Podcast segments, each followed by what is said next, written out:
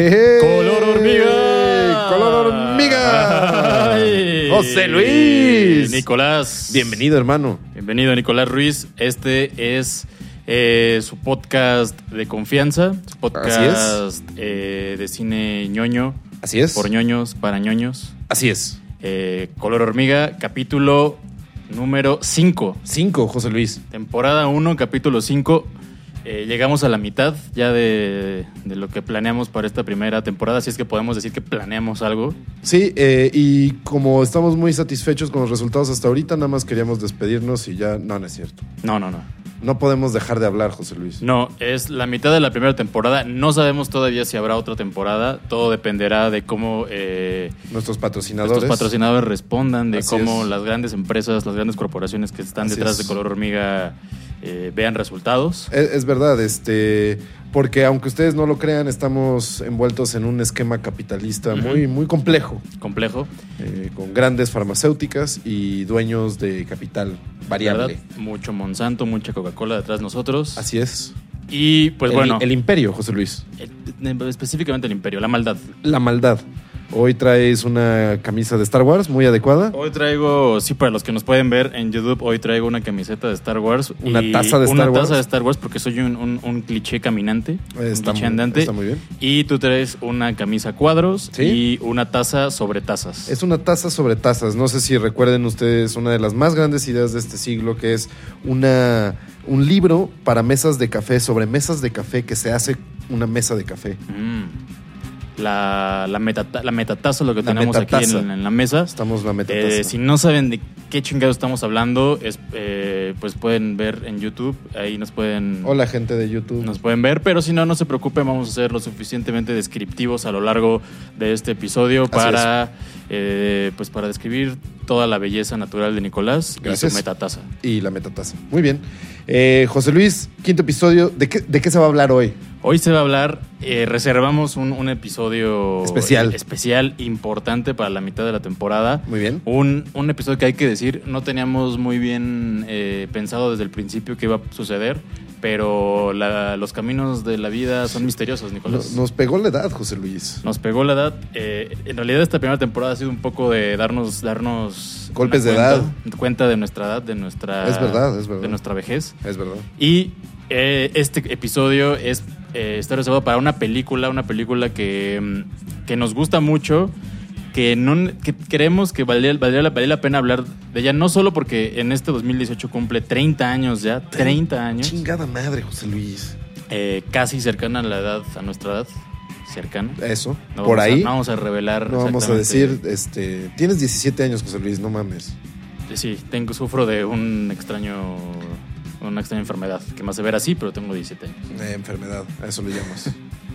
Eh, 30 años cumple esta película. Hoy vamos a hablar de ella, vamos a hablar de, de muchos detalles de cómo se hizo y por qué es tan importante. y, no le hemos mencionado. no le hemos mencionado. Nadie ¿Qué sabe de qué carajos ¿Qué, estábamos hablando. ¿Qué película es, Nicolás? Nicolás, estás, eh, hay que dejar un poco de que- el- misterio. el hay que. Lo estamos construyendo. No, no lo destruyas. no lo destruyas. Destruí el suspenso. Estabas creando un momento Creando y, lo, un- y lo cagué. Un momento importante y llegaste, Y, y me senté encima de él. llegaste, viste mis pelotas y las pateaste ahí. Eh, Eso fue lo que bueno, hice. ¿qué película vamos a hablar hoy? Who Framed Roger Rabbit? ¿Quién engañó a Roger Rabbit?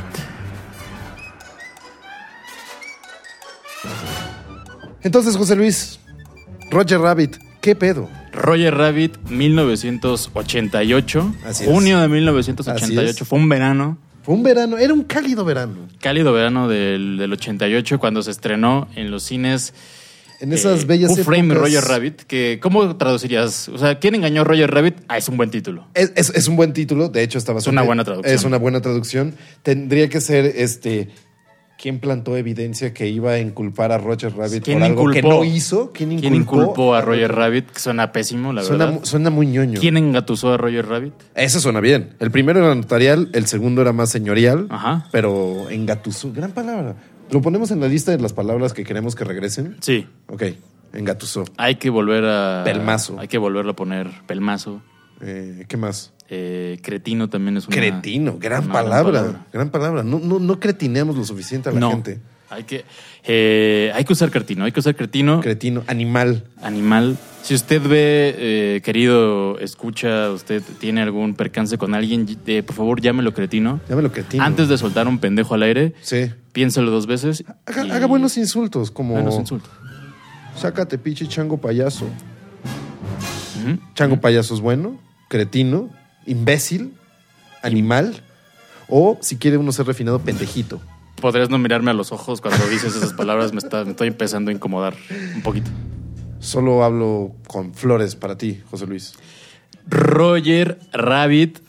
Peliculón. Que- Gran película. Peliculón. Gran película. Eh, ¿Por qué vamos a hablar de ella hoy? ¿Por qué vamos a hablar? Pues hay muchas razones, pero ¿por qué hablaríamos de, de Roger Rabbit? Una película que aunque eh, cualquiera que pueda buscar en Google y pueda buscar en Internet, Roger Rabbit, todo es halagos, todo es ya... Por supuesto, eh, amor a grandes, esa película, nostalgia. Enormes adjetivos, nostalgia, pero en realidad no es una película que tengamos tan presente, ¿no? No, no, no. Es, y, es, y es una locura, es una película, no sé, es, es, no, mm, es como una gran novela clásica. Todos saben de qué va, pero Ajá. no todos la han leído. Ajá. Y, y Roger Rabbit tiene esta madre increíble y por eso vamos a hablar de ella, porque básicamente la recuerden o no la recuerden, aparte de que cambió en muy personalmente en nuestras vidas, cambió la historia del cine. cambió la historia del cine. A nosotros ya, ya dijimos que por ahí es eh, un poco se acerca a nuestra edad, pero no realmente, no nos tocó. En 1988 éramos eh, un poco casi más que unos espermatozoides. Es verdad. Unos eh, pedazos de carne. Nos ahí. dedicábamos a beber, comer y cagar.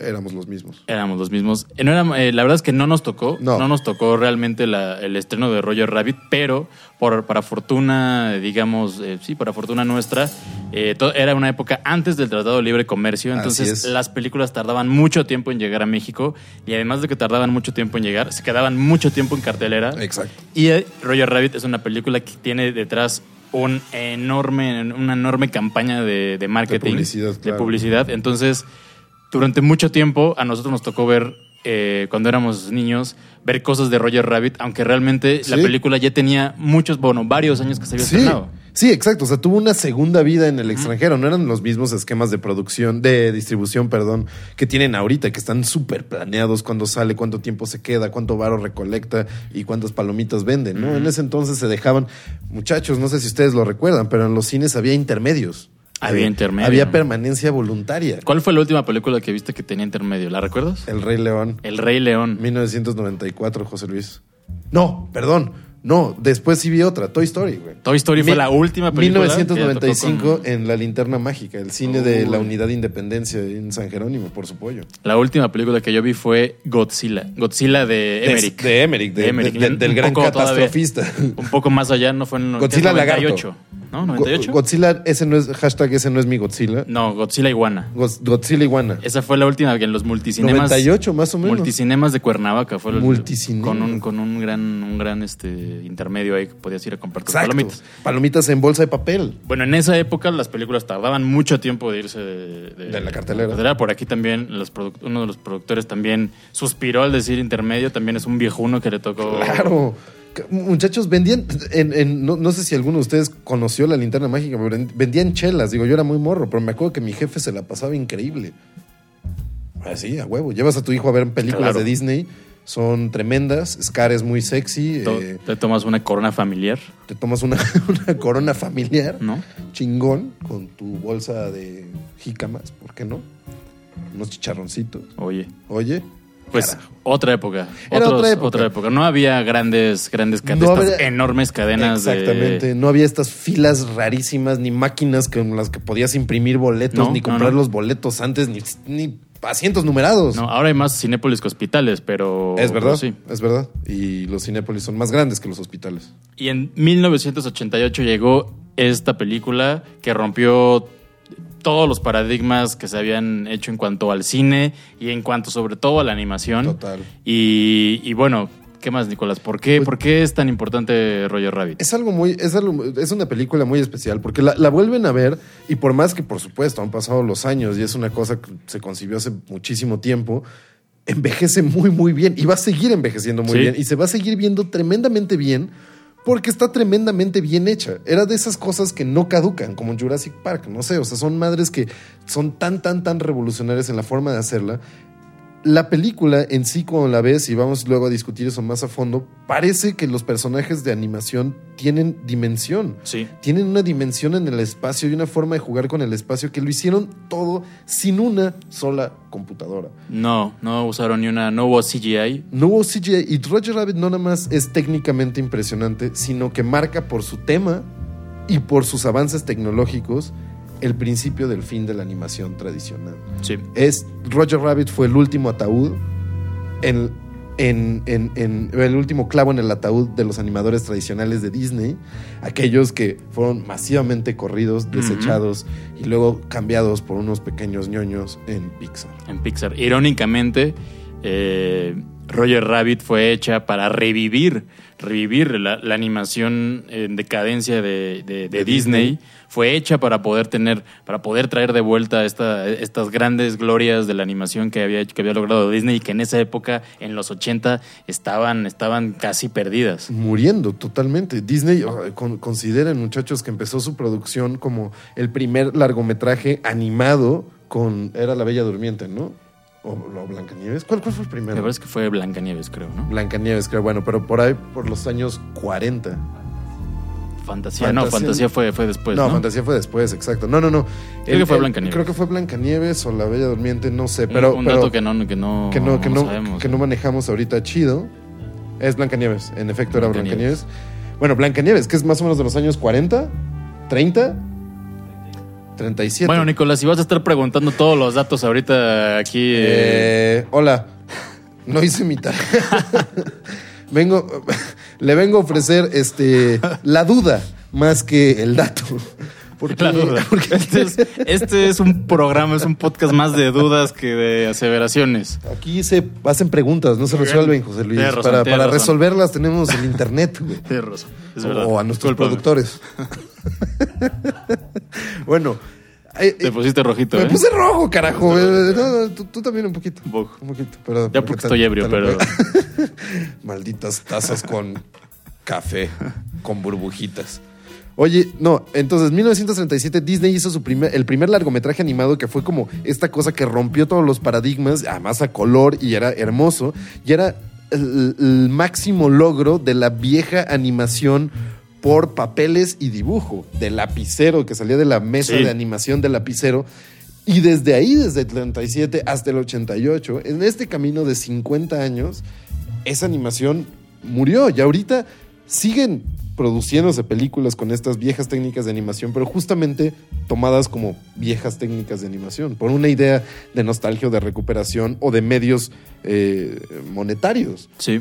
Pero esta época dorada de la animación vieja, tradicional de Disney, de dibujo como existía, murió con Roger Rabbit. Y por eso Roger Rabbit, en todo, en todo lo que hace, en todo lo que dice, es el fin de la animación tradicional. Sí, es el, un tributo a la época dorada de la animación y como dices, es marca ahí un- la- la- el fin de una era. Porque después, digo, seguiríamos viendo películas animadas hechas en formato tradicional, claro. Claro. Pero, por ejemplo, ya hablando seis años después de, de- de- de Roger Rabbit, se hizo El Rey León y El Rey León ya tenía animación por computadora, Exacto, ¿no? La exacto, estampida de los, exacto. de los que son de los News.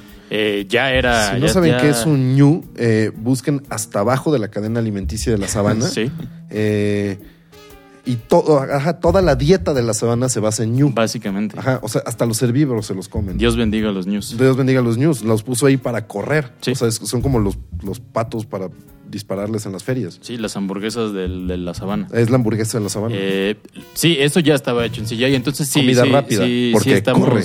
Sí ah. vienes, Wow, vienes hoy con soy- todo, ¿eh? Soy un, Bien. soy un idiota. Cuidado con el nivel de humor que se está manejando en color A hormiga. ver, a ¿eh? ver, aquí tenemos fineza. ¿Eh? Fineza. ¿eh? No explicamos nuestros chistes. Aquí hay No, dudas. Se siembra la duda, José Luis. No sabemos todos los datos, pero un- hay unos buenos chistes ahí hay por hay abajo, unos ¿eh? grandes chistezucos. No vamos a decir chistes, Suco, por favor. en- en el que resta del programa. No lo voy a volver a decir. Eh, y bueno, ¿cómo se hizo Roger Rabbit? ¿Cómo se hizo? Primero todo empezó eh, por, por Disney, ¿no? Cuando hay, hay algo que- interesante que cuando ves la película, para mí, parece más una película de Warner Brothers que de Disney. Totalmente. ¿No? Totalmente. Pero en realidad Warner Brothers prácticamente no tuvo nada que ver en, No. la, en- en- en- en la producción. Es Disney el que está atrás de, la, de la película. Disney es el que lo- lo- los ejecutivos de Disney son los que a principios de los 80 se interesan en esta, en esta novela, que por cierto tú, eh, como eres un, un- un- un gran clavado de las, de, de la- de las cosas que merecen clavarse, te echaste la novela en, en dos días o en un día. ¿Cuánto- cuánto Me te- leí la novela en, ajá, en dos días, eh, una gran parte eh, la noche del miércoles con una botella de ginebra. Porque si vas a leer una novela de detectives necesitas martinis y jazz no vocal. Eso es lo adecuado, lo que dicta la regla. Lo que... Entonces sí, le- leí la, la novela de Gary Wolf, que Ga- Gary Wolf ya tenía como varios escritos por ahí, pero fue esta novela la que en verdad pegó muchísimo y pegó por la película. Luego Gary Wolf hizo varias series de, de libros sobre el personaje de Roger Rabbit, pero basándose en el Roger Rabbit de la película. La novela es muy, muy, muy, muy, muy diferente que la película. En- pero Que además tiene un título diferente. tiene un, un título diferente, se llama Who Censored Roger Rabbit? ¿Quién censuró a Roger Rabbit? Y el asunto es que eh, la idea es genial. La idea de la novela es genial. Después la novela es medio una mierda y, al final acaba con cosas rarísimas, pero eh, lámparas mágicas eh, de Persia y cosas muy extrañas, genios golpeando a detectives y bueno, cosas muy raras. Pero el principio era muy encantador y fue el principio que dio vida a la película después, que era un mundo en donde convivían las caricaturas con los, los seres vivos. En la novela las caricaturas no son caricaturas animadas, sino son caricaturas de dos dimensiones que aparecen en las tiras cómicas del periódico. Comic strip. El comic que strip. le dicen. Exactamente, el Archie. Eh, Crónicas de policías de nuestro querido guanajuatense. Guanajuatense. Guanatense, verga. Estoy... Perdón, carnal, perdón. Ya, ya sé que le vas al Atlas. Sí, Jalisquillo. eh, cuidado, Pero- viene una demanda ahí. Viene, de- viene una demanda seria o Gis espiándome en mi casa, fumando mota, posiblemente. Probablemente. Bueno, y entonces eran de las tiras cómicas. La idea es que son personajes de dos dimensiones que fotografían haciendo madres. Entonces es en Hollywood, en Los Ángeles y eso. Y estas fotografías salen en las tiras cómicas, ¿no? Entonces estos personajes, por ejemplo, no hablan igual que nosotros, sino que salen balones de, de- de diálogo arriba de sus cabezas cuando quieren decir algo. Y hay como personajes mucho más humanoides, digamos. Querías decir globos, ¿verdad? Con balones. Globos, sí. Eh, Globos de diálogo. Gracias. Eh, eso fue un chiste suco. Chistezuki. Un chiste suki, sucutrún.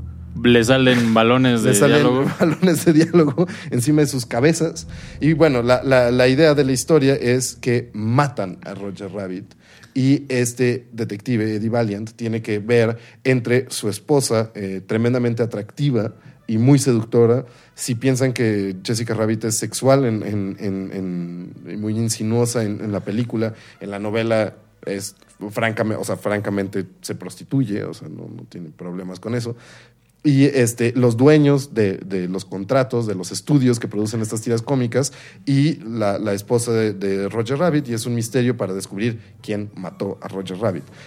Eh, la, la- la- la película agarró la idea principal de esta convivencia de humanos con, con- con caricaturas, pero la trasladó a otro mundo, al mundo como de, de Hollywood en verdad, de como las películas, y pensar esto, ¿qué tal que los que salen en las tiras, eh, en, en las caricaturas, perdón, son actores y no son cosas dibujadas, sino son personajes reales y, y qué pasaría con eso. Y cambian totalmente, eh, digo, sí son los mismos personajes, Eddie Valiant, Roger Rabbit y Jessica Ra- eh, Rabbit, pero, y Baby Herman, pero cambia totalmente el contexto y la verdad, la película es mil veces superior a la novela. Léala por curiosidad, pero no es un, no es un gran libro. Que además es algo muy extraño en las adaptaciones que hace Hollywood siempre, porque casi siempre lo que pasa es que cuando toma una, una idea o toma una obra y la trata de adaptar al cine o la adapta al cine, lo que hace siempre es hacerla más cercana al espectador, ¿no? Entonces, si tienes una historia que ocurre a principios de siglo o ocurre en el siglo pasado, casi siempre lo que vemos es que tratan de tomar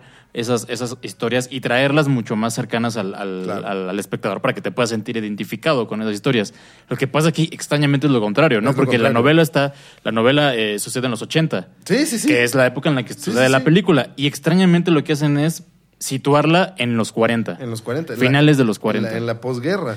En el principio del auge económico este, americano por, por, por el plan Marshall y por la reconstrucción de Europa y la enorme deuda que va a tomar el mundo con todos ellos. Y este momento en donde se estaban produciendo una era de oro para el cine, porque era una era de oro para todo, para hacer bebés, para, para echar ocio. eh, para el, gran, el gran sueño americano el estaba... gran sueño americano, para comprar microondas, exacto. así empezó, así tomó la idea Disney. Hubo varios tratamientos en el guion.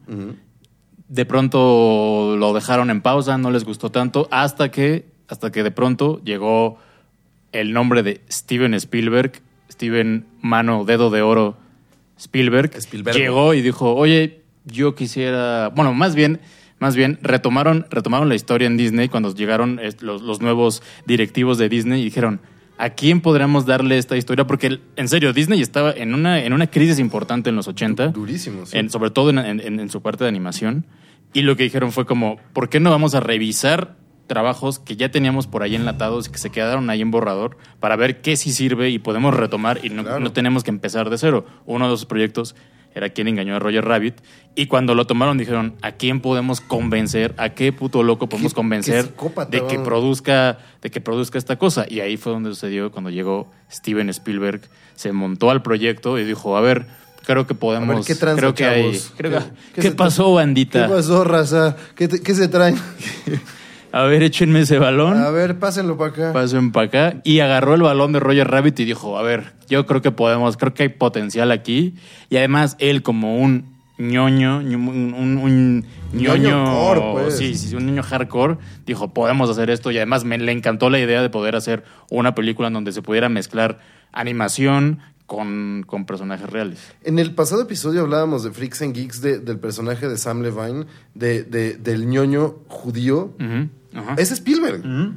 Es Spielberg. Para todos los que ustedes recuerdan solamente Spielberg por, por insistir en hacer películas sobre la Segunda Guerra Mundial, eh, tienen que recordar que Spielberg hizo la cultura popular que, que- que- que- de la que mamamos hoy, Sí. hoy en día. O sea, pero todo. Formó profundamente en nuestro imaginario.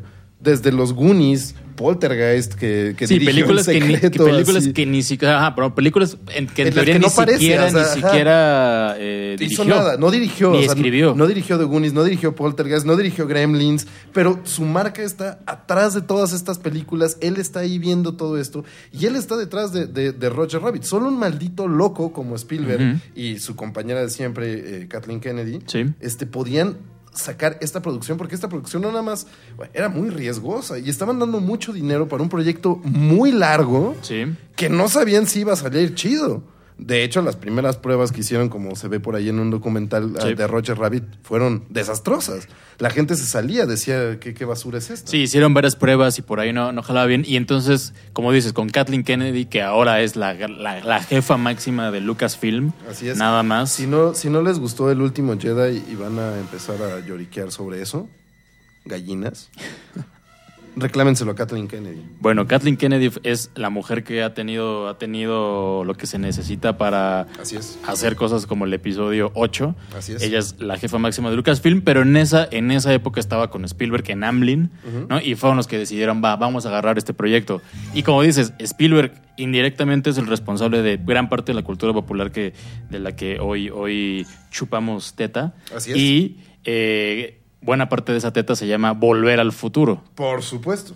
1985. 1985, dirigida por Robert Zemeckis. Exactamente. Robert Zemeckis, un gran amigo de Steven Spielberg, que entonces cuando empezaron a hacer esta, eh, a, a- pelotear eh, quién podría hacerse cargo de un proyecto tan complejo como Roger. Rabbit, ¿Quién se iba a aventar ese, es- ese paquete? fue cuando decidieron llamar al señor, al, al Bob Zemeckis. A Bob Zemeckis. De hecho, por ahí ha- había un chisme, no sé qué tan real sea, de que le habían ofrecido esta película a nadie más y nadie menos que Terry Gilliam. Sí, de hecho sí, es, es verdad. Se, Sí, la, sí, se la ofrecieron a Terry Gilliam y hay por ahí una, una, una entrevista en la que él dice que no la hizo por hueva. Ajá, dijo, esto es un Porque dijo, pedo. este proyecto, no me chingues, esto, o sea, voy a tener que estar tres años Claro. metido en esta Que madre además para Terry que Gilliam salga. Ya tenía miedo al fracaso después de su, su mítica película del Quijote, que ahora por fin ya va a ser con el Stephen Sí. Price y así.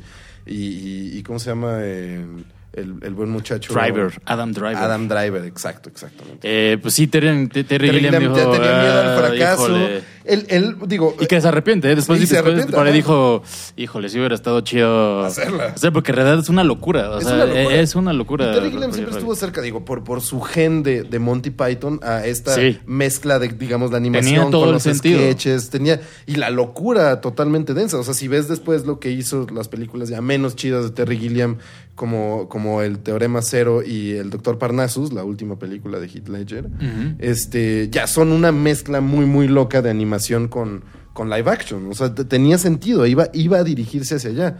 Este, pero acabó en manos de Bob Zemeckis, que acababa de hacer este, tres años atrás Volver al Futuro y ya había cambiado eh, la, cultura pop de los 80. Este, y de repente dijo, pues yo, yo me aviento este paquete, ¿qué hubo? Que por ahí era, era, era una de las, eh, de las cosas, de los miedos de, de Disney, que no sabían bien a quién encargarle un proyecto de tanto peso. Y desde antes ya se había por ahí barajado la, la, la posibilidad de CMX, pero Disney dijo, "Mm, no, Nah. no. Eso está- estamos hablando del 85, inicio del Ah, sí, sí, 85, porque esta, esta fue una 84. producción No, de larguísima. muchos años. ajá. Y después cuando Robert Zemeckis entrega este batazo que se llama Volver al Futuro, se vuelve Disney un blockbuster. y. Disney dijo, está bien, este güey es el indicado. Chido, carnal, perdón. Y dejaron que Spielberg lo subiera, ya lo subiera al, al- al- al proyecto. Y así empezó, así empezó a armarse ya La eh, locura de la Roger locura, Rabbit. la locura de Roger Rabbit. Porque ahí, ahí está la cosa. Eh, ustedes, digo, conocen la anécdota, ¿no? Eddie Valiant, eh, interpretado por el genial, en paz descanse, salud por tu alma, hermano, Bob Hopkins. Este, un actorazo tremendo y maravilloso y un tipazo así. Este. Que venía a hacer esta, esta gran película, la de Mona Lisa, la acababa, acababa de hacer Mona Lisa. Bueno, venía, venía, venía a hacer esa, que además, ¿Cuál era esa? que además, que además no, no, no sabían, él, no fue tampoco la primera opción, Ajá. como en todos los Ah, grandes sí, claro, proyectos. también barajaron a varias personas ahí, ¿verdad? Que, que claro, es como, ah, si vas a poner que, que un, un gordito, calvo, ajá. chaparrito, Ajá. Protagonice tu película, es una decisión arriesgada, ya nada más por, por, por, Muy arriesgada. Bob por Hoskins decirlo menos. Claro, hacía, eh, luego va a ser, por ejemplo, estos personajes caricaturescos, no sé si se acuerdan de Smee en, en Hook de Spielberg. Este, eh, te- te- estos personajes en serio como casi de, de- de circo.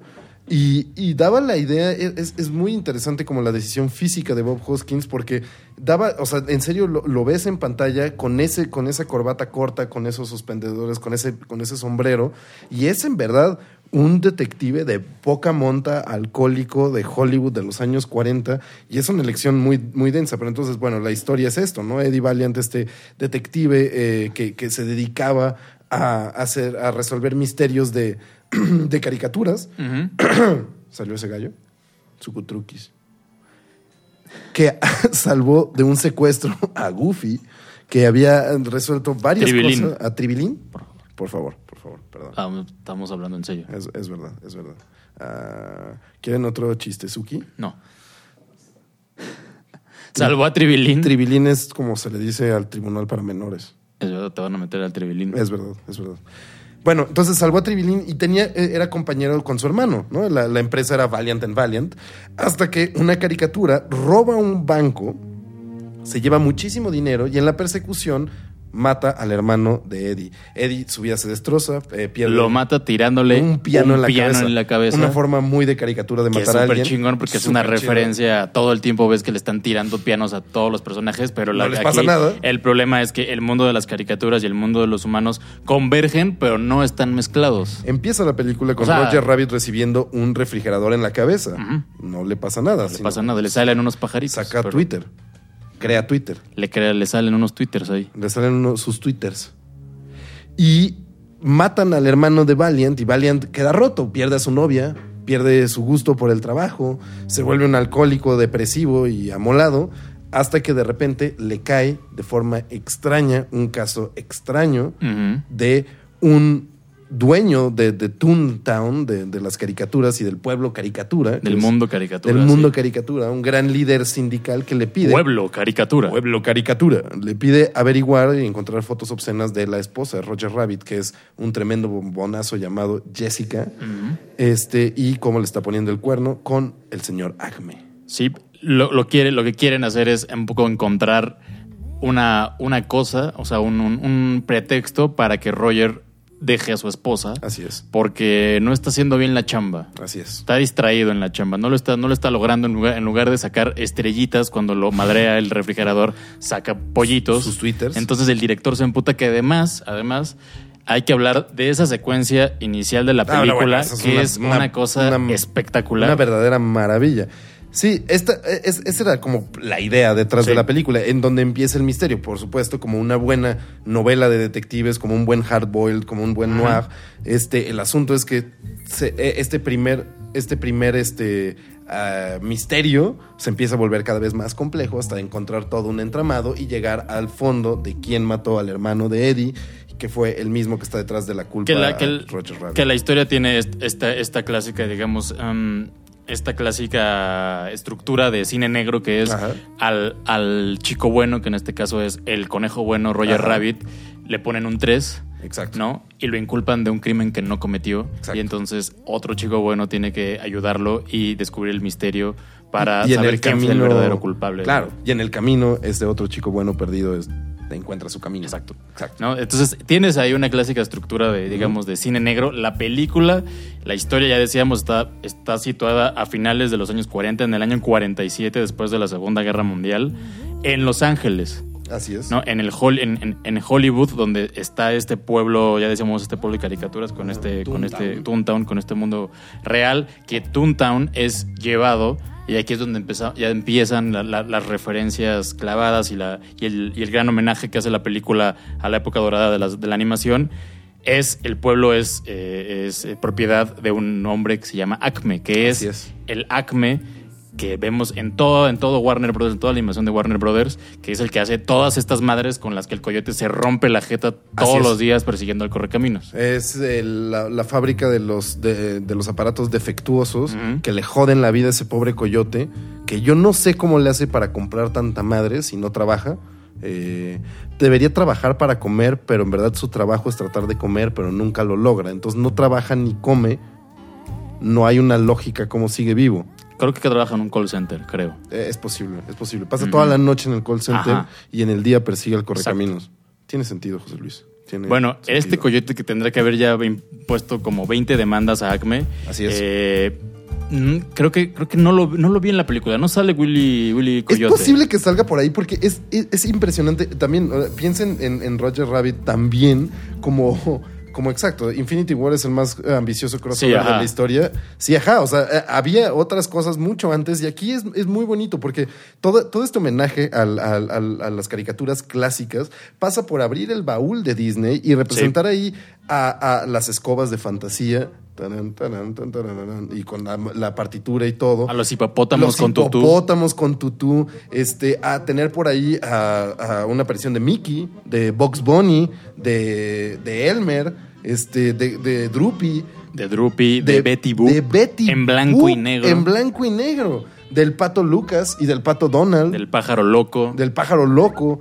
Entonces hay cantidad de referencias y es un baúl enorme de todo, todo lo que tenía Disney ahí guardado y que no se guardaron nada. Steven Spielberg, 30 años después, va a ser Ready Player One y, y- justamente ahí abre también, eh, Spielberg es dueño más o menos de casi todo. Entonces ahí abre también este baúl de referencias, pero las referencias en, en Roger Rabbit eran una cosa como que no se había hecho antes, no, No. se habían hecho así y es, y es bastante impresionante. Y el responsable de eso en gran parte es eh, Steven Spielberg. Claro. Steven Spielberg, cuando le dan el proyecto, cuando lo va a producir, eh, lo que dice es como, bueno, a mí yo quiero que esto sea un tributo a la edad de oro de la animación. Entonces, pues claro, tenemos a Disney. Tiene de todas formas, aunque sea producida por Disney, tiene que hablar con los ejecutivos de Disney para convencerlos de poder meter a varios de estos personajes, porque no es fácil tomar a Mickey y meterlo en cualquier, en cualquier película. Claro. ¿no? El, el- el- el señor Walt Disney no te deja usarlo como si fueran tus calzones, aunque Mickey, hay muchos calzones de Mickey, pero Tiene eso no tiene, no, no, no va, no va al punto. Lo ¿Usa que quiero calzones decir. abajo de los calzones? Mm, ¿Son sí. calzones unitarios? Creo que sí. ¿Qué tipo de calzón utilizaría Mickey? ¿Boxer? No, yo creo que una truza. ¿Truza es, es un hombre blanca? tradicional, un ratón tradicional. Un ratón tradicional. Truza blanca. Sí. Mapeada de pipí. Creo que sí. Huele feo la pipí de ratón, pero Me gusta el mapeo. mapeo de pipí. Mapeo de pipí. Es un gran concepto.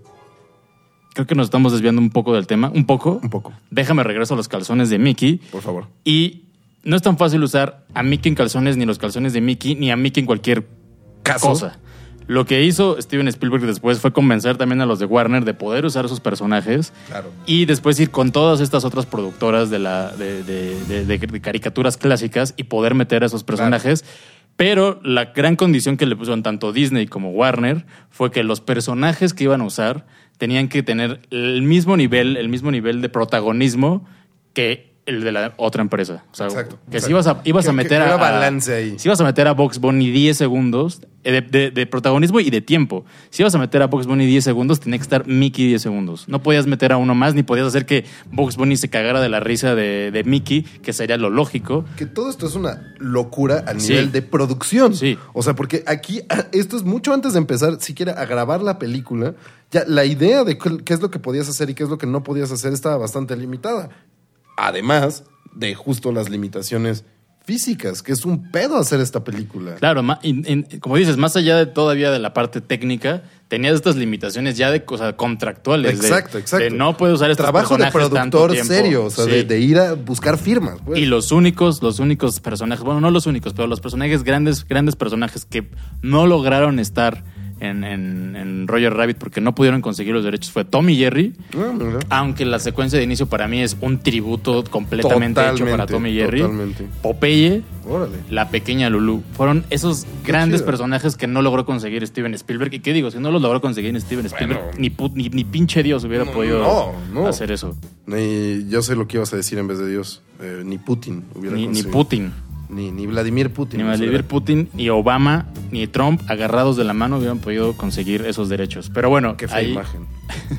ahí estaba. Ahí estaba. eh, Trump ya también todo. mapea sus calzones. Qué asco, Nicolás. ¿Podemos dejar de hablar de los calzones de Trump? Con Mickey no tengo problema. Mapeados de Con pipí. Mickey no tengo problemas. Pero Trump, Sí, qué asco. Seguro usa truzas. Mapeadas. supongo. Pasemos a otra cosa. Por favor. Basta ¿Qué de- más? Basta del mapeo. Bueno, justamente ahí estaban como los primeros pasos de la producción y la dificultad de la producción y la locura esta. Pero en verdad, o sea, el, el meollo complejo de la producción de esta película, por supuesto, está en, en- en- en los problemas de cómo hacer esto.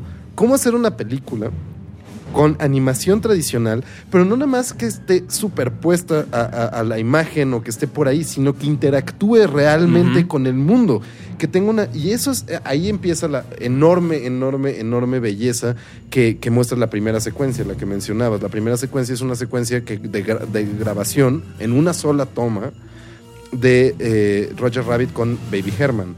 Eh, Roger Rabbit se queda a cuidar al bebé Herman y el bebé Herman pasa por muchísimos peligros para encontrar una galleta arriba de un refrigerador. Y entonces, para su enorme tortura física, Roger Rabbit trata de impedir que se impale o se queme o, o se muera ahogado el, el bebé. El, el asunto aquí es que desde esta primera única toma de animación, CMX empieza a mostrarte que no está haciendo, o sea, que está haciendo una animación tradicional, pero que no le está tomando de la misma manera, que ese era el punto. Empieza a mover la cámara de unas formas totalmente inesperadas y esta es, lo que decía Dick Williams, este, Richard Williams, el, el animador principal que ganó un Oscar por, esta, por esta película, este, es lo que decía, que, que CMX le dijo, oye, ¿por qué todas las caricaturas están filmadas siempre con una cámara tan fija? Porque siempre hay una escena tan. Ajá. Siempre son escenas así tan cuadradas, ¿no? Ajá, exacto, y, la cámara no se mueve. ¿Por qué no se mueve como en el live action? Y Richard Williams le dijo, porque a los animadores les da hueva. Se puede hacer, pero claro que se puede hacer. Es el doble de trabajo, es una mega chinga. Pero pues, si quieres, me la he hecho. Y entonces es rarísimo porque estás viendo una caricatura tradicional, pero hay algo que es totalmente extraño en ella. Totalmente cinemático. Las formas, los colores, la profundidad, la iluminación, la manera en que se mueve la cámara es totalmente inesperada. Y dices, ay cabrón, ¿qué, qué es? ¿Qué estoy viendo? Es, es animación de papel, pues, pero que se ve como nada que hayas visto antes. Sí, esa secuencia es así increíble en la que está, como dices, está persiguiendo al bebé y la cámara voltea, lo sigue, después hace un zoom al bebé, lo sigue a través de la estufa, regresa con Roger Rabbit, sube y baja hasta que llega y se cae el, el- refrigerador y le cae en la cabeza. Pero toda esa escena, toda esa secuencia es espectacular y de pronto ocurre esto que es el corte donde un director dice como corte y entra y dice, no mames, la, tú, Baby Herman, Exacto. estuviste genial. Y tú y Roger Rabbit, no mames, cabrón, nos acabas de arruinar la, la toma. La toma. Y es entonces donde rompe esta, esta fantasía que estás viendo una película de animación y te das cuenta que están los dos mundos en un mismo lugar. Exacto, y ahí la frontera se ve, la frontera entre el set y la animación, y ves la profundidad del lugar, y ves que todo está filmado en realidad como si filmaría una película y de repente te pegas con dos realidades cruentas de la película. Primero, este mundo está relacionado de, los, de las caricaturas con, con- con la realidad, o nuestra realidad, y la otra, que las caricaturas son seres sobreexplotados, que a Roger Rabbit lo ponen a romperse la madre 23 tomas a la vez, que son brillantes, complejas coreografías, y, va a seguir reventándole refrigeradores en la cabeza hasta que salga esa toma. Que eso ya lo, vamos a platicar después, más esta cosa contractual y sindicalizada y el abuso a las caricaturas. Pero el de Braille es que en cuanto corta la toma el director y se mezclan estas dos cosas, empiezas a ver que hay una interacción muy real del mundo y, lo, que veíamos ahí. A los, para, para grabar eso, ¿cómo lo hicieron? O sea, ¿cómo, cómo, cómo carajos logras que haya esta interacción real física entre actores y caricaturas? Claro, porque no era la primera vez que esto pasara, ¿no? No. O sea, ya estaba de Disney Mary Poppins, ¿no? Por que supuesto. en su momento significó un, un- hito en, en- en la- en el cine al mezclar animación 2D con, Y hay con- con muchísimas personas películas. reales. Hay, hay musicales de los años 40 en donde aparecen caricaturas y así. Los Tres Caballeros. Los Tres ¿no? Caballeros. Pero, pero la- el- el- el- lo que pasaba en esas películas era justo que siempre había una barrera en la que sabías perfectamente que los actores no estaban junto con las caricaturas, ¿no? Aunque, aunque veías a Dick Van Dyke bailando con estos pingüinos, Eso, Dick Van Dyke, exacto. que es una escena impresionante y bellísima. Hermosa, sí. Aún así sabes que los pingüinos no están ahí, sabes que hay una barrera de realidad, ¿no? Que, que, te- que- que- se rompen en alguna forma, Claro. que es bonita, pero aún así técnicamente no es perfecta. Aquí lo que lograron hacer es que los, los personajes, las caricaturas, pareciera que estaban ahí, que estaban presentes en, en- en- en- en el, en, el, en el set. Claro. Que estaban grabando, ¿no? Que, que realmente Claro. hubo- que realmente había interacción con los actores y no solamente porque los actores sí parecía esta vez que estaban hablando con otro personaje, sino porque todo alrededor de ellos tenía, tenía había consecuencias. Si movían un, si él caminaba, Exacto, las cosas exacto. se levantaba Se el polvo, ca- se, se caían. caían. Si agarraban una cosa, la, la cosa estaba ahí y la tomaban Totalmente. y pasaba al lado del actor. Hay una cosa, ahí hay un desafío técnico. Impresionante. Cabrón. Que, que cuando, cuando la ves es muy raro, porque vuelves a ver esta película y antes de saber cómo carajos le hicieron, de repente dices, las comadrejas están sosteniendo una pistola, pero Sí. la pistola es real. ¿Cómo carajos haces que una animación sostenga una pistola? ¿Qué, qué, qué locura hiciste? Y cuando empiezas a ver cómo hicieron esta película, el, el esquema muy simplificado, muy, muy, muy simplificado de la producción era grabar primero las escenas live action, teniendo bocetos en la cabeza, o bueno, teniendo este, primeros este, drafts de, de storyboard, Ah, Robert, Zemeckis. Robert Zemeckis hizo todo el storyboard todo. ajá. todo No, el storyboard de la, loco, de la película. No se grabó nada No. que no estuviera antes Exacto. en un storyboard. Porque tenía que setearlo muy tenía perfecto. que ser exactamente, o sea, tenía que ser preciso cómo Exacto. se grababa la escena. Sí, y entonces el, el asunto que era, CMX lo ponía como unas marionetas en un ensayo, ensayaban tres, cuatro, cinco veces antes de, de- de correr cámara. Y ensayaban y ensayaban y ensayaban con esta marioneta para que los actores supieran una presencia física que no iba a estar ahí. Ujú. Porque luego quitan la marioneta y el actor tiene que hablar con algo que no está ahí. O sea, y, esto no es eh, la, la- la idea de la vida de Pi con un peluche de, de- No. de- no, o sea, aquí no había nada. Ni un soporte, nada. Nada. Entonces, tienes que mantener un contacto visual con unos ojos que no están ahí, voltearte y regresar, y voltearte y volver a regresar, y regresar a ver exactamente el mismo Sí. punto. Una y otra vez. Cuando ves estas escenas en las que está Bob Hoskins hablando con una marioneta y la ve a los ojos y ve cómo se mueve y entonces Y cuando lo- emocionalmente. lo, agarra y él ah, y, y actúa como si estuviera grabando ya después dicen como ok vamos a grabarlo y se va la marioneta como dices y entonces él tiene que hacer repetir la escena sin ninguna referencia más que lo que quedó en su memoria ya su exacto. memoria física también de cómo tenía que moverse a la hora de grabar esas cosas.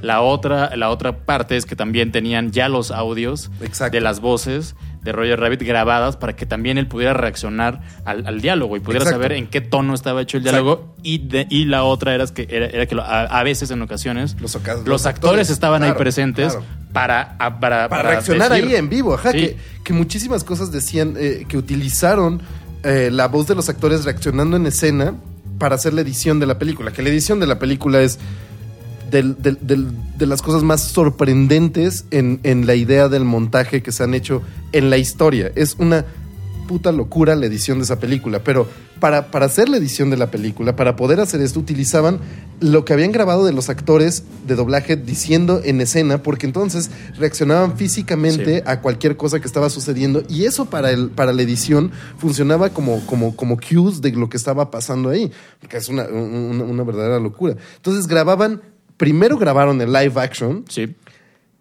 mm, eh, eh, ensayando con marionetas, eh, les dio CMX un curso intensivo de, de técnicas de clown, de técnicas de mímica a todos los actores para que pudieran reaccionar. El punto es que si estás levantando un conejo aquí con esta mano, tienes que sentir físicamente que estás levantando 30 kilos de conejo, que tiene pelo, que se mueve y hacer esa actuación sin nada es un ballet complejísimo. Y, y Bob Hoskins es maravilloso, o sea, es Sí, una pinche genial. locura de actuación. Entonces graban primero el live action y luego vayan, viene la parte de la animación. Viene la parte de la animación. También otra, otra cosa ahí es que eh, el actor que le dio, que le dio voz, que es una voz genial, además a Roger Pinche Rabbit, loco, eh. Charles Sí. Fleischer, que también salió, hizo algunos papeles ahí en, en- en- en otras películas, incluyendo Volver al Futuro 2. ¿Ah, sí? Eh, sí, y eh, es, es este loco que está diciendo de que en, el futuro cuando dice, eh, aporten porque el- de la sociedad Ah, no mames, eh, de, es de cierto, conservación güey. de la torre del reloj, eh, él, es él. Es el pinche locazo. Sí, un loco, y es un comediante, estando pero Totalmente pirado. Luego búsquenlo, está neta que en además- serio loco. Está loco, está loco para, para en, en el set de filmación se vistió de conejo, se Ah. vistió de Roger Rabbit y todo el puto tiempo estaba caminando como, como, si fuera un conejo. conejo. Y hay un en, en este documental que es genial que están los extras del, del DVD, bueno, del DVD, del Blu-ray Ah, de, de- de Roger de Roger Rabbit, donde dice, sí, estudié tres años eh, en la escuela de teatro, estudié eh, Shakespeare para ser un conejo. Y lo está diciendo, y no lo está diciendo de broma, No, lo no, está no. O sea, diciendo de- dices, madres, este güey va a traer una metralleta al día siguiente y matarlos a todos. Y él estaba ahí en el, en el, en el set vestido de conejo y lo que él decía es que en ocasiones, eh, cuando estaban grabando, de pronto él tenía que estar ahí para, como dices, para decir Ajá, ciertos la- diálogos que no estaban en el guion, pero que si de pronto vivo, jalas, a- haces este movimiento y jalas de la... ah, ajá, ah, un ah, grito que decía, ah, esta vez jaló muy fuerte, entonces el, Exacto, tienes que reaccionar. exacto. Y eso servía, como dices, de guía para después los animadores decir, ah, aquí la reacción de Exacto, Roger Rabbit es así o, o- o de esta forma. Exacto. No, una, una verdadera locura. E- Este, este, este pinche loco de, de actor de doblaje decía que lo que él hacía era actuación proyectada, actuación extracorporal. Una maldita locura. Entonces, grababan esto con, con las voces de, de los personajes animados, con un vacío ahí, con marioneteros desde arriba sosteniendo los objetos que flotaban según una coreografía muy ensayada.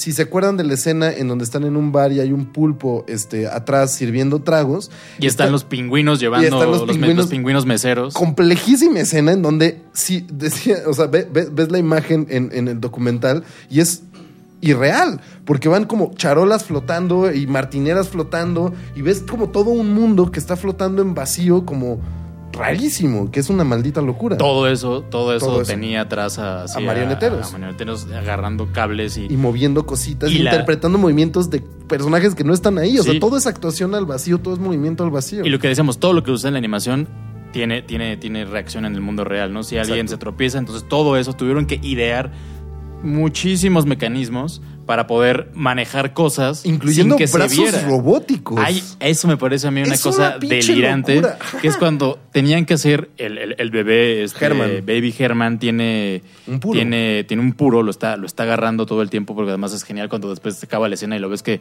tiene una voz así y está fumando un chingo. Exacto, ¿no? y tiene está- una- y una- tiene una una chava así súper guapa, sí, y está fumando. Entonces, ¿cómo haces que ese puro esté, esté ahí? Pero ya no puedes tener a, a- a alguien usándolo como si fuera una marioneta, porque el movimiento cuando está en la mano no es así, no es que esté flotando. Exacto. Entonces debe tener un movimiento natural. Entonces, Exacto. ¿qué hicieron estos putos locos para poder hacer, para poder una replicar ese movimiento? Crearon un brazo, un brazo robótico que estaba ahí montado tomando el, tomando el puro y después Que otro brazo que se lo ponía un güey Y entonces los actuaba los movimientos. del, del puro para que se replicaran en, en- en- en escena. Y entonces había un, pequeño brazo que hacía los mismos movimientos que, el, que, lo, que el actor estaba haciendo. 10 ahí. años antes de que Skynet eh, tome conciencia de sí Es verdad. mismo en 1997. Ujú. Ahí fue el principio de todo.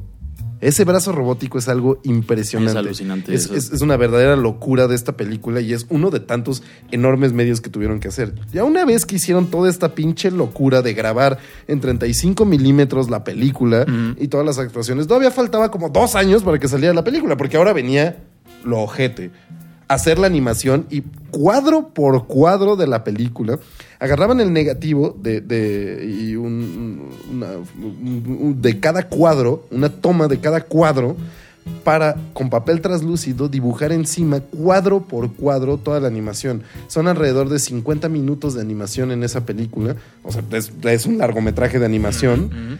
Pero es un trabajo enorme porque no nada más era animar, eh, esta, digamos, la- hay una capa que es el dibujo animado. Luego hay otra capa que le pusieron encima, porque si vas a interactuar con el mundo, y esta es, esta es la verdadera fineza de esa película, si vas a interactuar con el mundo, no nada más mueves los objetos, sino los objetos te impactan a ti. Y con objetos, con, con espacialidad me refiero a la luz, por supuesto. que La luz es lo que hace el cine. Que probablemente sea uno de los aspectos, si no el más complejo, de los más complejos que hay en animación. Totalmente. La, la iluminación en, en- en animación es complejísima. Y aquí ese era, ese era el de Braille. Como el mundo alrededor de donde estaban estas caricaturas tenía que golpearlos así. Y si iban a interactuar con este mundo, necesitaban que hubiera luz y sombra en sus personas y hubiera perspectiva y hubiera profundidad. Entonces eh, eh, dibujaban a la caricatura sobre el negativo de la película en 35 milímetros, dibujaban en, en- en los, en los papeles calca cuadro por cuadro el dibujo y luego había otra capa Para colorearlos. para colorearlos, otra capa para la luz, otra capa para la profundidad y, en- eh, y lo describían como un sándwich de montaje, o sea, era el negativo con capa tras capa tras capa y luego ahí sacarlo a un videocolor y, y- y eso es una, es una A maldita cada locura. uno de esos, cada uno de esos negativos y de cada uno, perdón, cada una de esas capas tenía que estar hecho específicamente para ese cuadro. Para ese cuadro, cuadro por cuadro. O sea, Hay alrededor de 80 mil cuadros en, todo, en toda la película. 80 mil cuadros, Es una 80 pinche mil dibujos, que se tuvieron que hacer a mano. Cada uno coloreado, cada uno con Exacto, sombra, cada, uno, con, luz. Exacto. Y, y imagínate el nivel de abstracción que tienes ahí para andar dibujando sin el personaje, la forma en que le impacta la luz en este, en, en una cosa que ya fue grabada. Y artificialmente hacer sentir esto, porque además, como buena novela detective, como buena inspiración de novelas detectivescas y, y el hard y demás, es una película llena de como claroscuros, pues, de humo, de juegos con la luz. Y es tan, tan, tan complejo lo que hicieron. Y se ve tan, tan, tan bien. Es tan natural. O sea, tú lo ves y es, parece evidente. Sí. Está Ahora cabrón. tuvo más de 300 animadores que de nuevo, ahorita que lleguemos a, a- a decir un poco la- allá a la parte final donde vamos a hablar sobre el legado de la película, ahora puede parecer que eso no es nada y que eso no es nada nuevo y que... Ah, dices, eh, y- 300 y- son los que sirven comida en Pixar. ¿no? O sea, tres- ahora cuando ves los, los- los créditos de películas como Infinity War, ves Ya que son no. como 60 estudios de animaciones Sí, que sí, trabajaron cada uno como con 20 personas, ¿no? Artistas Sí, sí. visuales, animadores, etcétera. Y dices, bueno, eso no es nada nuevo. No es nada nuevo grabar con, con pantalla, con pantalla verde. Aquí no existían las pantallas No. verdes. Y si existían, no, hay- se usaron. No hay una sola No toma que verdes. involucre computadoras. Todo esto es papel, todo esto es, es, es, es cinta, es, es película, es cine hecho de la forma más cruda, dura y vieja. Y, y chingona, a la esencia. Es, es puro hecho a mano, pues. En su momento tuvo una de las, una de las, eh, uno de los grandes presupuestos, más grandes presupuestos que se hayan, que se hayan invertido en una película de animación, una película de animación más cara, en su momento 50 millones de dólares Es que es- de esa época, un- de esa era un época. friego. Eh, Y era una apuesta, o sea, porque no sabían, Sí. o sea, tal vez se, se echaban, porque se echaron como dos años animando la película, tal vez tiraste ese dinero a la basura y sale una mierda y nadie la ve y vale madres. y, y tenía una de las secuencias de créditos más largas de, que se podían ver, que eran 300 solo animadores, 300 animador. personas solo animadores. Sí, que, que Dick Williams, el, el Richard Williams, el, el animador en jefe, este pinche genio maravilloso, este, que logró todo esto y que coordinaba todo esto, decía que básicamente el estudio le decía como, ¿qué pedo, güey? ¿Cuándo vamos a poder tener esta película? ¿Cómo vamos a poder ver algo? Y entonces el güey regresaba con sus animadores y les decía, dibujen más rápido. Que o sea, llegaba- los tenía como mulas que dibujando que- que cuadro llegaba, por cuadro, cabrón. Llegaba a la sala de animadores y, se- gritaban. Se, se- se ponía hasta, hasta atrás y les decía como, más rápido, Más perros. rápido, dibujen más perros. rápido, perros. ¡Dibujen simios! Eh, pero bueno, fue, es, es una, una oda técnica y una oda eh, eh, en cuanto a tecnología cinematográfica y de animación se refiere, pero hay otra cosa, porque no solamente es, no solamente es una gran película, no solamente es una buena película por todo lo que involucra, sino por, porque es muy entretenida de ver Es y tiene, y tiene una, un- un- unos temas que se tratan en, en- que son para nada lo, lo- lo que tiene que ver con una, con una película de, de animación. Totalmente. Eh, aquí están tratando, es el el límite de Disney, porque se están tratando, hay muchas bromas sexuales. Muchas bromas sexuales. Tiene, tiene esta cuando, ¿no? cuando se mete al abrigo, ¿no? Ajá, se mete el conejo en el abrigo y, y su chava le dice, ¿tienes un conejo en el abrigo o estás contento por verme? Una, una clara eh, referencia a una enorme erección. Este, y a su peluche en el estuche. A su peluche en el estuche cuando llega y, y también Roger Rabbit ve y espía a su, a, su, a su esposa con acme y entonces todo te, te da a entender que que están, están, están que están cogiendo, cogiendo, están que, que está sexo. fotografiando eso. Y, y de, y de hecho, eso es, eso es bastante bonito, porque ¿cómo le llaman? ¿El sexo? No, Ah. eh, el, el- el sexo es algo... El, el- el sexo es algo hermoso, José Luis. Eh, por favor. Este, no, no, no. Me refiero a que. eh, ¿cómo, cómo le llaman? Eh, a lo que está jugando Jessica con, con Ah, no me acuerdo cómo se llama el- le, le llaman un, un juego. En, en- en verdad, es, eh, la referencia, el nombre de, de este como juego que tú interpretas como que es sexual, es porque en la novela utilizan ese nombre como un eufemismo para coger. Mm. O sea, Jessica Rabbit sí estaba cogiendo con alguien más. Este, y aquí utilizan ese nombre para describir un juego de manos que jugaba Jessica en, en- en esta relación toda inocente que tenía con el, el- el conejo. Temas sexuales, temas de crimen, asesinatos, cosas reales, profundas, Alcoholismo, alcoholismo, este, dependencia, gente fumando. gente fumando todo el tiempo en caricatura y no en caricatura. Que digo, hubo una época en la que las caricaturas fumaban sin problema, pero esto ya era hacia los 80 Sí. y ahora sería impensable ver una Sí. película de Disney en la que haya gente tomando, haya chistes sexuales y haya un gente bebé fumando. nalgueando gente fumando un habano. Dios santo, nada más de- den un paso atrás y piensen en la época en la que viven. ¿Cuántas gente se ofendería en, en- en Facebook ese simple hecho?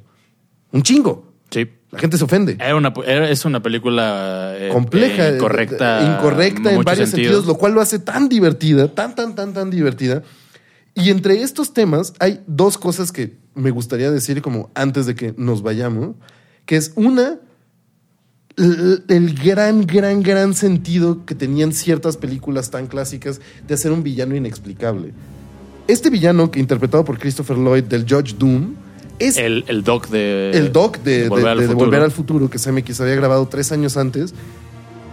Christopher Lloyd hace un personaje aquí, el villano, el- el- la caricatura maligna, una caricatura llena de, de maldad que, que asaltó el banco, que mató al, al hermano de Eddie Valiant y que después quiere acabar con las caricaturas porque su sueño de locura eh, caricaturesca es convertir todo lo brillante y hermoso y bello de Toontown en un estacionamiento En una carretera, en una lleno autopista. de malls y de anuncios. Es, es un pequeño cerdo capitalista y esa es la locura de una caricatura, que la- las caricaturas por principio son gratuitas. Tienen una vida gratuita, es totalmente, no tiene sentido, está ahí. Pero aquí las caricaturas trabajan y Betty Boop tiene que meserear para, para no pasar al olvido y, y- y, mm, Donald tiene que tocar el piano con, con Daffy Duck para también ganarse sus morlacos. Y hay caricaturas entonces que roban y que asesinan. Y ya, y ya es esta parte de la Están las maldad comadrejas ahí. a las comadrejas que están ahí y, y las llenas de las que hablan que se murieron de la risa antes de la película. Este, este, este malo. Que podrían haber sido las llenas del Rey León. Sí, Ajá, sí, exacto, lo- exacto, Si lo exacto. llevas ya O sea, a un ajá, universo exacto. expandido. Exacto, que son estos clásicos, que, que de hecho sí, el Rey León son los, los clásicos, este, ¿cómo, cómo se llaman? Los Minions. ¿no? El, el personaje del Minion, de el- los pequeños eh, y, y prescindibles ayudas del, del maligno. Aquí el Judge Doom es un personaje enorme, más grande que la vida, porque es inexplicable, porque no te lo explican. No. ¿Por qué carajos esta caricatura está loca? ¿Por qué es así? ¿Qué, ¿De dónde salió? Si salió de algún lado, ¿de dónde salen todas las caricaturas? No hay origen, no hay nada, nada más hay esta figura fantasmagórica aplastada que se vuelve a inflar con estos ojos locos y esta risa. Es terrorífico, porque es inexplicable. Y ese es un enorme villano. Sí, es un gran villano. Y al margen de, de- de- de este gran de este gran villano está construida esta historia que habla sobre el Hollywood, que habla sobre Los Ángeles de, la posguerra de 1947, en la que hubo grandes empresas de llantas que terminaron con, con- con- con esta empresa de, de- de- del ferrocarril, ¿no? Del tranvía que se Exacto. pasaba por ahí, que la acabaron en, en su, en, en- en una época en la que los coches, los autos, que la co- comenzaban como a, a- a ocupar todo, Todo. ¿no? Y entonces es, es también un- una, una, una, una visión sobre eso, ¿no? Sobre Sí, la total, época, como decía, sobre la, la recuperación eh, Económica. sobre el esplendor eh, americano, de, el de- de la Fordismo, posguerra, ¿no? Entonces la, se la vuelve... creación mecánica de coches. Hay, tan, hay muy- varios subtextos ahí, ¿no? Que son súper interesantes y que, como bien decía Roger Ebert en su, en su crítica eh, de, de la película, es una película, todas estas cosas pueden hacer que sea una película que sea mucho más disfrutable para los adultos Total. que para los niños, ¿no? Total. Eh, también tiene este otro aspecto que es como justo el, exterminio de las caricaturas, Exacto. que si no estuviera... eh, tal vez Spielberg detrás de esto podrías decir, ah, bueno, es, es una historia de un villano que quiere acabar con todo, pero es también No. un, un guiño puesto en 1947 es un claro guiño a- a- al, régimen nazi, ¿no? Y al, y Total. al exterminio y al Total. holocausto, Total. cuando este villano quiere eliminar con un algo que dicen dip, la salsa. La salsa, ajá, que, que, des- que diluye, o sea, quiere diluir a una, extinguir a una especie, a, una, a una raza, y lo quiere hacer de la forma más industrial, la industrialización De de la la, muerte. Si eso no es una referencia nazi, no sé qué lo sea. Y este es un güero loco, asesino maniático. Tiene to- to- todos estos aspectos.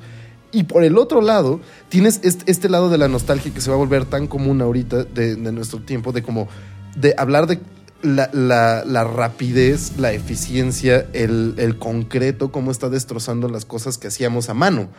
Las caricaturas, está hablando esta película sobre su propia extinción, sobre Sí. la extinción misma de las caricaturas dibujadas a mano por la rapidez, por la velocidad, por los anuncios, por los malls, por otras distracciones y estas caricaturas que se van, se van acabando y que están amenazadas de muerte dan este último esfuerzo para permanecer vivas y para seguir alegrándonos la vida. Y ese último esfuerzo es la película misma. Los animadores trabajaron con tanto amor, con tanto aprecio, porque estaban haciendo algo que se estaba acabando, porque se estaban despidiendo, porque estaban diciéndole adiós a su profesión.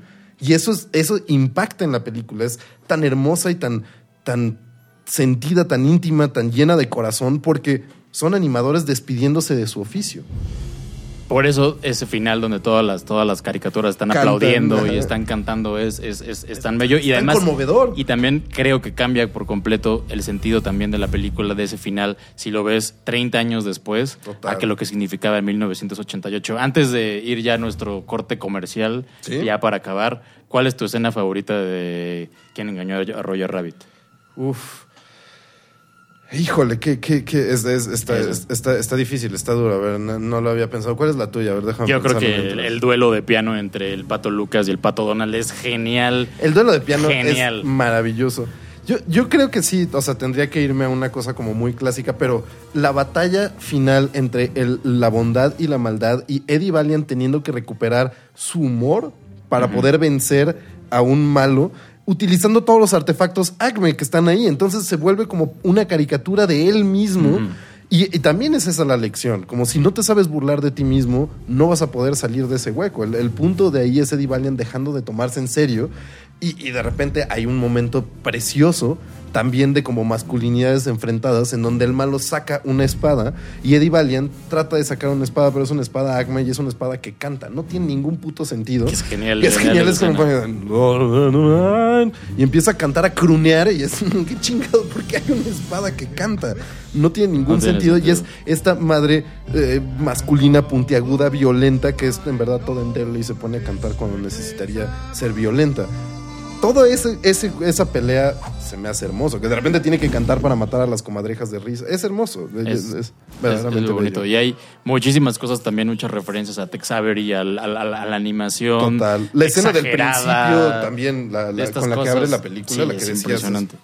Estas Sí, cosas imposibles, ¿no? Y, y te digo, eh, también esto que refleja cuando ves a los dos patos en un duelo a muerte con pianos, ¿no? Que es lo, lo que decimos, no podía estar ningún personaje un segundo Ah, más que el otro. Estaban moviendo las teclas solitas. Y, y- y además están los dos mismos personajes que no pueden estar un segundo más que el otro y los dos tocan lo mismo y nadie gana porque No puede porque salir no uno podía, que no otro. podía, no ¿no? podía Disney ganarle a Warner ni Warner ganarle a Disney. Entonces todo eso, eh, no sé, creo que hay una cosa que es que es eh, súper im- súper importante y entrañable esta película, que es una película irrepetible, ¿no? Es- es- es- no se ha vuelto no, a hacer nada no. parecido a, a algo como... Se, se intentó con Cool World para un efecto medio patético. eh, nu- nunca se volvió a hacer así y con esa pureza y con ese, con ese amor. y con esa ambición. con y esa con- ambición. La, la escena que tú dices, la de los patos peleando, sintetiza muy bien todo lo que es esa película. Hay estos movimientos de cámara tremendos que tú estás viendo desde la perspectiva de Valiant a la perspectiva de atrás del bar a un- unos paneos que van desde, desde un lado del piano hasta la parte de atrás para ver la cara del, del pato que está tocando el piano y acaban con el piano destrozándose eh, por, por un cañón animado. Y el golpe del cañón, que no estaba ahí, hace que explote el piano. O sea, hay una reacción física instantánea de ese momento. Imposible de hacer. O sea, es una maldita locura. Es genial. Es genial. Pues por eso y muchas otras cosas, vale la pena ver quién engañó a Roger Rabbit. Una, una película, eso, como decías, eso sobre todo, irrepetible. O sea, es, es un hito verdadero y una cosa muy, muy, muy amorosa. De, de- de, no sé, un grito de amor a la animación tradicional. Pues vámonos, vamos a un mensaje de nuestros patrocinadores y regresamos ya para terminar este programa de color hormiga. Muy bien. A mí me encanta Trix de Nestlé. Tiene forma de frutitas. Con jugo de fruta, nuevos tricks de Nestlé. Si no son chavos, ni lo intenten. Oye, tú no eres chavo. ¡Oh! ¡Era un sueño! Nuevos tricks para chavos. Un agasajo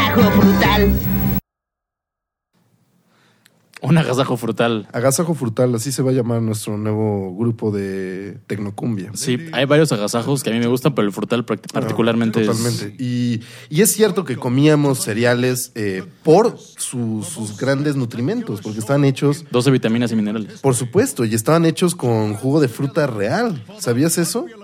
Eh, sí. Cada, cada frutita de Trix tenía jugo de la fruta a la que correspondía. Probablemente no la que, no sé, tal vez no la que correspondía, pero, era jugo ¿Tú de crees que fruta. así era como todos estaban rellenos de guaraná y taurina? Tal vez, no lo sé. O sea, no sé si creerle Por tanto eso a nos ese... descalabrábamos tanto de No sé si creerle tanto a ese conejo Un bribón. vaso de azúcar. Ese conejo oligofurémico. Sí, no lo sé. Estaba usando una playera hawaiana este, en la ciudad de Nueva York. Sospechosamente queriendo ir con los chavos. No, chavos, no se dejen. Eh, bueno, eh, nuestra recomendación de la semana. Eh, eh, tenemos que darla porque es una contraparte muy oscura también a esta relación de volver que, que inició Jim Henson en los años 80, que es la relación entre marionetas y seres humanos, entre animación y seres humanos, con temas muy adultos y terribles y pe- pesadillescos. Sí, Roger Rabbit es una película totalmente luminosa. Meet the Feebles de Peter Jackson, que es la recomendación de la semana, es su contraparte mala, maligna, pues, o sea, no, no, no porque sea mala la película, es genial, pero De maldad. de maldad, pura maldad. Peter Jackson, eh, el Peter Jackson antes del Señor de los Anillos, hizo una. Antes de Heavenly Creatures. Sí, hizo una gran cantidad de basura, basura de la buena en basura su, maravillosa. en su natal Nueva basura Zelanda. asquerosa, chingona. Brain Dead, Bad Brain Dead. Taste. Taste, son, son pinches geniales. Brain Dead, si no se acuerdan, tiene esta gran traducción al español que es mi mamá se comió a mi perro o tu mamá se comió a mi perro. Eh, eh, tu madre se comió a mi perro. Tu madre se comió, qué gran pinche título. Este, son unas maravillas. El Jackson, de, de- el primer Peter Jackson, era verdaderamente. Recuerda mucho, no nada más por su apariencia física, pero recuerda mucho a Guillermo del Toro. Era como un vato que le encantaba producir él mismo sus cosas, que sacaba sus props y que por sus huevos hacía películas que a nadie le gustaban y que son materia de culto instantáneo. Meet the Feebles cuenta la historia justamente de detrás del espectáculo de unas marionetas y por eso tiene que ver con esta película. Es como un detrás del espectáculo, como también es Roger Rabbit. Y Y ves ahí todos los problemas, este, desde marionetas que snifean calzones hasta traumas sexuales, eh, heroinómanos y un periodista que es una mosca, que yo creo que es una gran representación del periodismo. pues, es- Que es que básicamente es qué pasaría si, si los Muppets vivieran en, o sea, tuvieran, fueran el, el pro show de los Muppets fuera solo un show y los Muppets tuvieran sus vidas aparte y, y de verdad fueran pervertidos, fueran adictos a la, a la droga, fueran alcohólicos, tuvieran familias disfuncionales, fueran personas horribles como la humanidad. como la humanidad. Celos, horror, este, y, todo filmado en los pasillos de atrás de un teatro de una forma como súper cerrada, oscura, terrible, con estos ángulos este, obtusos que le encantaba a Peter Jackson con unas tomas muy muy cercanas. Es una película claustrofóbica. Que si Roger Rabbit justamente da una idea de como enormidad, esta película da una idea de como pequeñez y es asfixiante. Tienen que verla, es horrendo verla, pero tienen que verla. Pues ahí está, Meet the Feebles de Peter Jackson es la recomendación de la semana. Esto fue Color Hormiga número 5, Color Hormiga mitad de temporada, Yay. eh, mid season. Lo logramos. Lo logramos. eh, nos estamos eh, escuchando por acá la próxima semana. No olviden, estamos en Google Podcast, estamos en Apple Podcast, en iTunes. Y eh, voy a decir Spotify porque todavía no, pero pronto sí. Entonces, Algún día. entonces También voy a adelantarme al futuro y cuando escuchen esto ya estaremos. Entonces, estamos en Spotify Eso. y bueno, Como, como nuestros patrocinadores dicen, sin ningún empacho. O sea, Color Hormiga también tiene jugo natural de fruta. y sí, y Color Hormiga no es solo para chavos, pero Sí. Es- ese es un problema. Bueno, Nicolás, un Mi placer, José Luis, un como gusto. siempre. Y pues gracias a nuestros queridos productores. Nos vemos la próxima semana.